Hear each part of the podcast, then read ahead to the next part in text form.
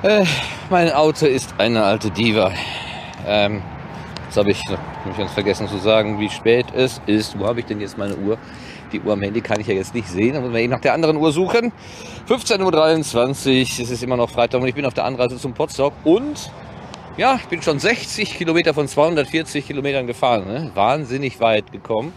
Da geht mein Auto mitten auf der Autobahn in den sogenannten Notlauf. Ähm, das bedeutet, dass man nur noch 1000 Umdrehungen hat. Äh, und egal wie viel Gas man gibt, äh, der, Motor läuft einfach nicht höher.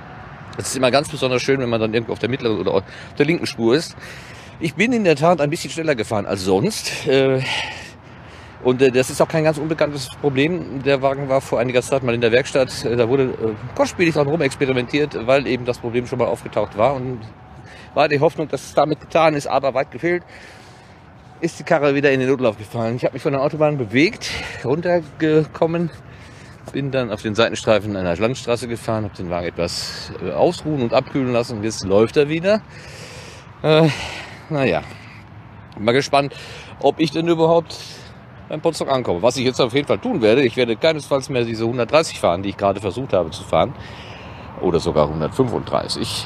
Ich werde jetzt versuchen, mich hinter einen LKW zu hängen und schön mit seinen 95 daher zu zockeln.